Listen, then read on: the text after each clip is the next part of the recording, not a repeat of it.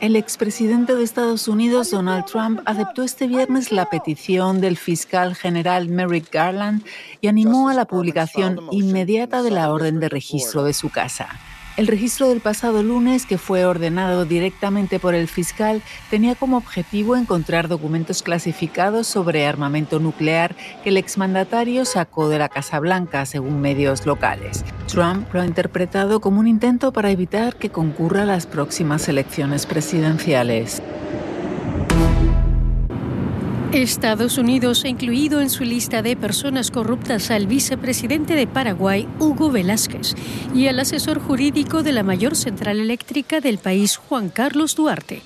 Ambos funcionarios fueron acusados por Estados Unidos de participar en actos de corrupción significativos, entre ellos el soborno de un funcionario público y la interferencia en procesos públicos.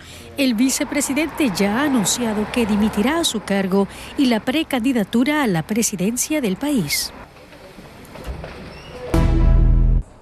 Una delegación del gobierno colombiano viajó a Cuba para reanudar el diálogo con el Ejército de Liberación Nacional. Cuba se ha mostrado dispuesta a apoyar el proceso.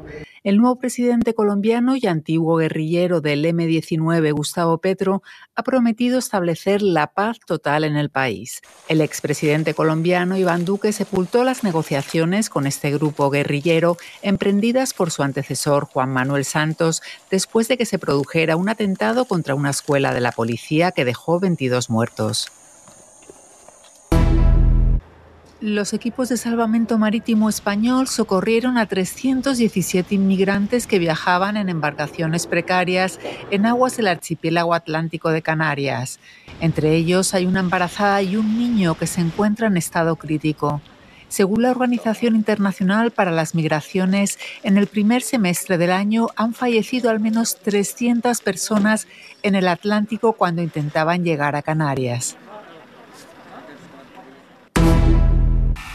Más del 60% del territorio de la Unión Europea y de Reino Unido padece una sequía extrema. La ola de calor récord que azota Europa, así como la falta de lluvia, ha agudizado este fenómeno, según el Observatorio Europeo para la Sequía.